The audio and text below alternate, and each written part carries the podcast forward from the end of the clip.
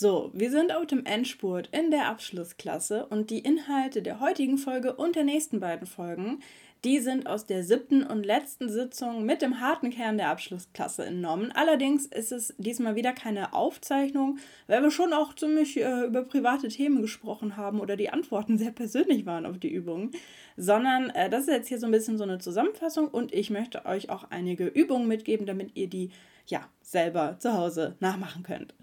In der heutigen Folge geht es um den Elevator Pitch und den Begriff habt ihr bestimmt schon mal gehört wenn ihr euch irgendwie in der Startup-Szene bewegt oder zumindest mal Höhle der Löwen guckt vom Sofa aus und da die verrückten Startup-Ideen bewertet. Die Prämisse von einem Elevator-Pitch ist, dass du jemanden in einem Aufzug triffst. Also du stehst irgendwo in einem hohen Gebäude oder ganz unten und willst hoch. Und äh, die Aufzugtür öffnet sich und du trittst ein und siehst, dass in diesem Aufzug jemand steht, den du total spannend findest, mit dem du gerne reden möchtest.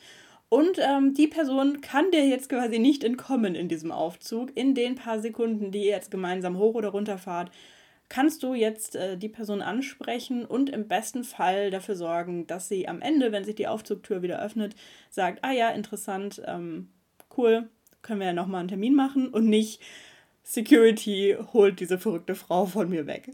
Ähm, also das ist quasi die Prämisse bei einem Elevator Pitch. Ich habe zum ersten Mal diese Methode kennengelernt, als ich mit Luisa zusammen für Erzähl davon bei so einem Event teilgenommen habe, so einem Camp. Und äh, da mussten wir ganz plötzlich pitchen. Also wir wurden echt ins kalte Wasser gestoßen. Ähm, der Leiter des Events hat noch mit Klebeband so ein Rechteck auf dem Teppichboden äh, markiert, damit wir uns vorstellen können, das wäre jetzt der Aufzug.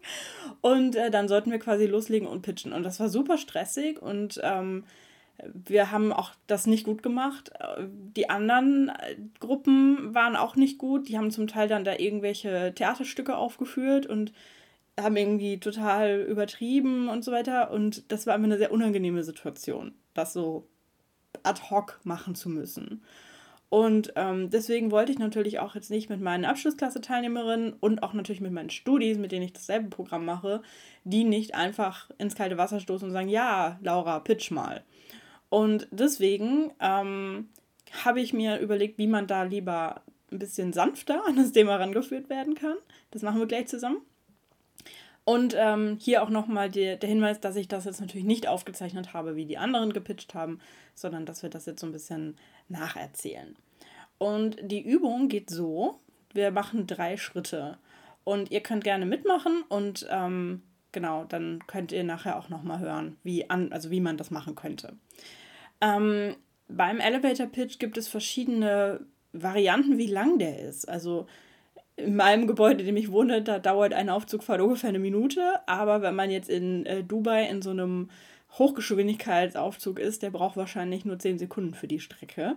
Muss man sich also überlegen. Ähm, es gibt also Varianten, wo ein Elevator Pitch 30 Sekunden dauert. Das ist schon echt wenig, muss ich sagen oder eine Minute oder bis zu zwei Minuten. Also das, ähm, ja, da gibt es verschiedene Varianten, je nachdem, wer so einen Pitch dann eben ausrichtet.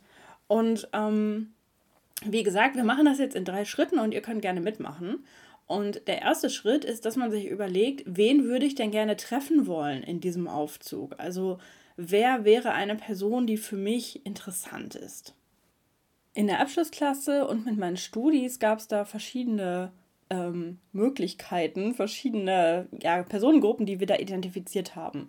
Also, wir haben zum Beispiel überlegt, das könnte eine Person sein, die unser Projekt kennt und die uns darauf sehr gutes Feedback geben könnte.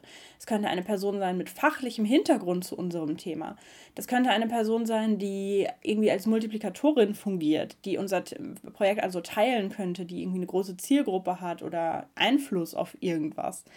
Ähm, das könnte zum Beispiel eine Lektorin sein von einem Verlag, bei dem man gern ein Buch schreiben würde zu dem Thema und der man dann eben diese Idee pitchen könnte.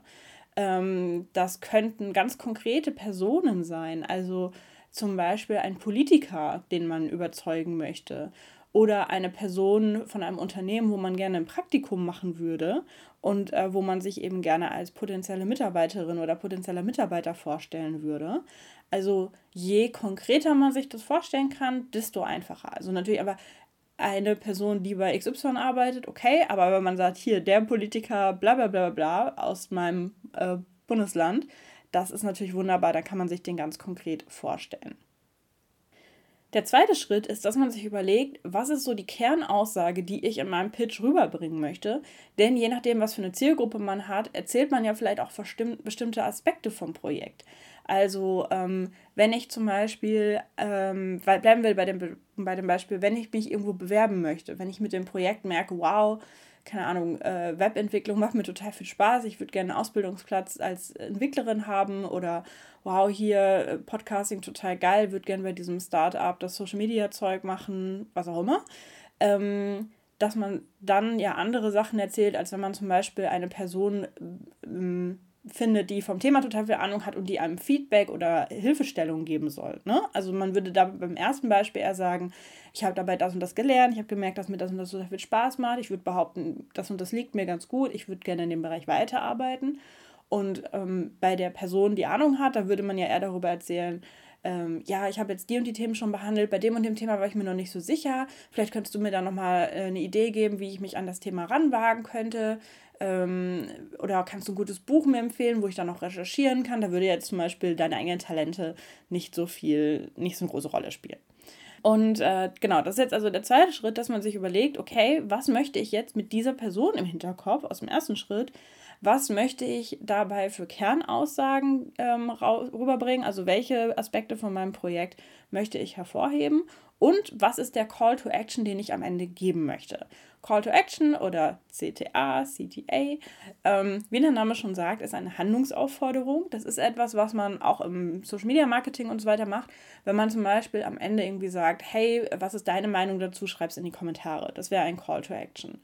Und bei Elevator Pitches wären typische Call to Actions sowas wie, guck dir mein Projekt an und gib mir Feedback oder ähm, ich würde gerne nochmal einen Termin vereinbaren, damit wir da im Detail drüber sprechen oder ähm, keine Ahnung, äh, das wären, glaube ich, so die, die, Haupt, die hauptsächlichen Sachen. Oder vielleicht sowas wie, wäre angenommen, du triffst eine Influencerin zu deinem Thema, dass du dann sagst, hey, könntest du vielleicht mein Projekt teilen? Ich glaube, für deine Zielgruppe wäre das auch spannend. Ne? Also das kommt jetzt eben drauf an. Und dieser Call to Action sollte natürlich am Ende vom Elevator Pitch stehen, damit man eben wenn man dann seine Sekunden, die wertvollen Sekunden gut genutzt hat, um vernünftige Sachen zu erzählen, wichtige Sachen zu erzählen, relevante Sachen zu erzählen, dann am Ende diesen Call to Action zu geben und zu sagen, hey, wollen wir da noch mal länger drüber sprechen oder hey, äh, guck's dir doch mal an und teils, wenn du es cool findest mit deiner Community. Also das ist der zweite Schritt, sich jetzt eben zu überlegen, was ist die Kernaussage und was ist der Call to Action. Und der dritte Schritt ist jetzt ganz banal, diesen Elevator Pitch zu üben und zwar mit laufender Zeit. Man merkt nämlich sonst gar nicht, wie schnell oder wie langsam diese Zeit verrinnt. Und da könnt ihr euch einfach euer Handy nehmen ähm, ich bin mir sicher, dass euer Handy eh so eine Timer-Funktion drin hat, wo man dann sich zum Beispiel den Timer auf eine Minute stellen kann oder wo man einfach quasi stoppuhrmäßig den mitläuft und guckt, wie lange man braucht. Aber ich würde tatsächlich eher andersrum sagen, stellt euer Handy so ein, dass es dann eben klingelt nach einer Minute und ihr dann wirklich unterbrochen werdet. Denn bei einem richtigen Elevator-Pitch wäre das ja auch so. Also wenn ihr jetzt wirklich eine tolle Person Fahrstuhl seht, dann ist eben diese Fahrt irgendwann vorbei. Oder wenn ihr mal bei so einem Pitch-Wettbewerb mitmacht. Also da gibt es ja echt ganz viel wo man dann eben im, im Rahmen von zum Beispiel einer Bewerbung für irgendetwas dann auch bei so einem Pitch teilnehmen muss, da werdet ihr nach einer Minute auch weggeklatscht oder euer, euer Mikrofon wird, also weg, oh Gott, weggeklatscht, nicht im Sinne von jemand kommt und schlägt euch von der Bühne, sondern im Sinne von Applaus geht los und ihr könnt dann nicht mehr sprechen. Das meine ich mit wegklatschen. Ähm, oder zum Beispiel euer Mikrofon wird einfach abgedreht. Also angenommen, ihr steht auf einer Bühne und braucht ein Mikrofon, damit die Leute euch hören, dann hat der Tontechniker im Hintergrund die Anweisung, nach einer Minute Mikro abdrehen und wenn ihr dann noch nicht fertig seid mit eurem Pitch und der noch so halb steht, ihr konntet noch nicht euren Call to Action setzen, dann steht ihr ganz schön blöd da. Ähm, also in dem Sinne, ähm, übt das ruhig mal richtig mit Zeit. Und im besten Fall übt es vielleicht ein paar Mal alleine und dann könnt ihr es ja auch vielleicht mit einer Freundin üben oder mit einem Bekannten. Oder ihr übt es einfach mal, wenn ihr, was weiß ich, bei der Gartenparty eure Tante mal wieder seht, äh, die gar nicht weiß, was ihr so die letzten Monate gemacht habt. Und dann gebt ihr mal euren Elevator Pitch. Und ihr müsst es echt üben, damit es sitzt und damit ihr diese Sachen parat habt, wenn ihr dann mal eine coole Gelegenheit habt. Also wenn dann wirklich im Fahrstuhl oder irgendwo anders, keine Ahnung, ihr seid bei einer Messe und unterhaltet euch am Messestand mit jemandem ähm, ihr seid bei irgendeinem Netzwerkevent, ihr lernt über Bekannte irgendwelche neuen Leute kennen, die was Cooles machen, die vielleicht irgendwie als Kooperationspartnerinnen und so weiter in ähm, Frage kommen würden. Damit es dann wirklich sitzt, müsst ihr das ein paar Mal geübt haben, damit euch diese Formulierungen dann wieder einfallen, ähm, die ihr dann habt. Und je nachdem, wie viel Zeit, also auf wie viele Minuten ihr das timet, könnt ihr euren Pitch natürlich länger oder kürzer machen. Wenn ihr einen längeren Pitch macht, dann könnt ihr zum Beispiel so ein bisschen die Backstory mit reinnehmen. Ähm, also ja, sowas wie, damals hatte ich das und das Problem und dann bin ich auf die und die Idee gekommen und so habe ich jetzt die Lösung erstellt. Oder ihr könnt mit irgendwie einer Metapher anfangen oder sowas. Ne? Stell dir vor, du wärst in der und der Situation und dann wäre das und das. Ja, so ähnlich ist es im Bereich X. Da ist nämlich so und so. Und ich habe mir jetzt überlegt, ich will deswegen so und so machen. Bla bla bla. Ähm, bei einem 30-Sekunden-Pitch, da muss man echt einfach ähm, auf den Punkt kommunizieren. Wer bin ich? Worum geht es in dem Projekt? Wer ist meine Zielgruppe? Was will ich von dir? Call to Action. Da muss man einfach ein bisschen spielen.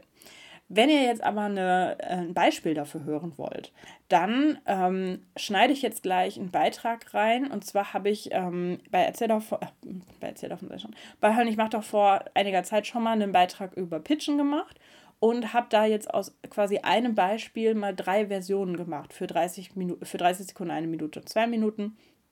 Hoffe ich zumindest, muss gleich nochmal reinhören. Aber auf jeden Fall habe ich drei verschiedene Versionen erstellt. Und da könnt ihr jetzt mal den Unterschied hören, wie viel mehr man dann zum Beispiel in die Tiefe gehen kann, wenn man ein bisschen mehr Zeit hat.